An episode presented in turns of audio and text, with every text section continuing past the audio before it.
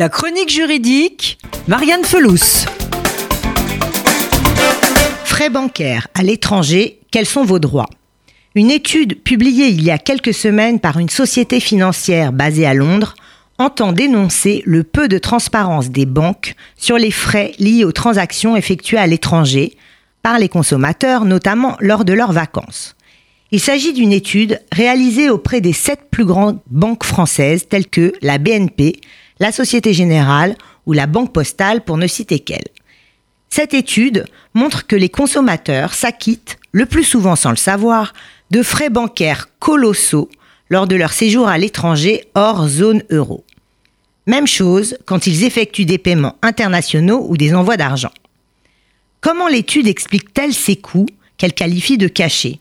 Par un défaut d'informations préalables, notamment dans la documentation fournie lors de l'ouverture d'un compte le coût des transactions internationales n'est pas ou peu détaillé selon l'enquête. Cela expliquerait la liberté de fixation de coûts élevés. Par exemple, le coût moyen appliqué par les banques lors de transferts d'argent internationaux serait de plus de 7%. Alors, comment faire pour se prémunir de ces frais cachés? Il faut savoir que les banques ont l'obligation de mettre à la disposition de leurs clients et du public les conditions tarifaires de leurs services. Cela se fait par affichage, dépliant, site internet.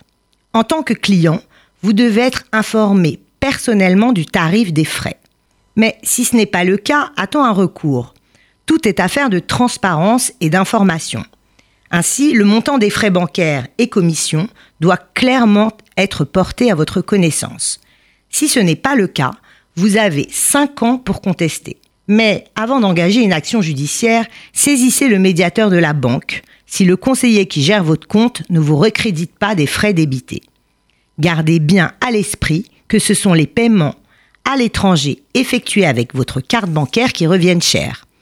En effet, le gros des frais provient de l'utilisation par près de 50% des Français de leur carte à l'étranger. Un homme inverti en vaut deux.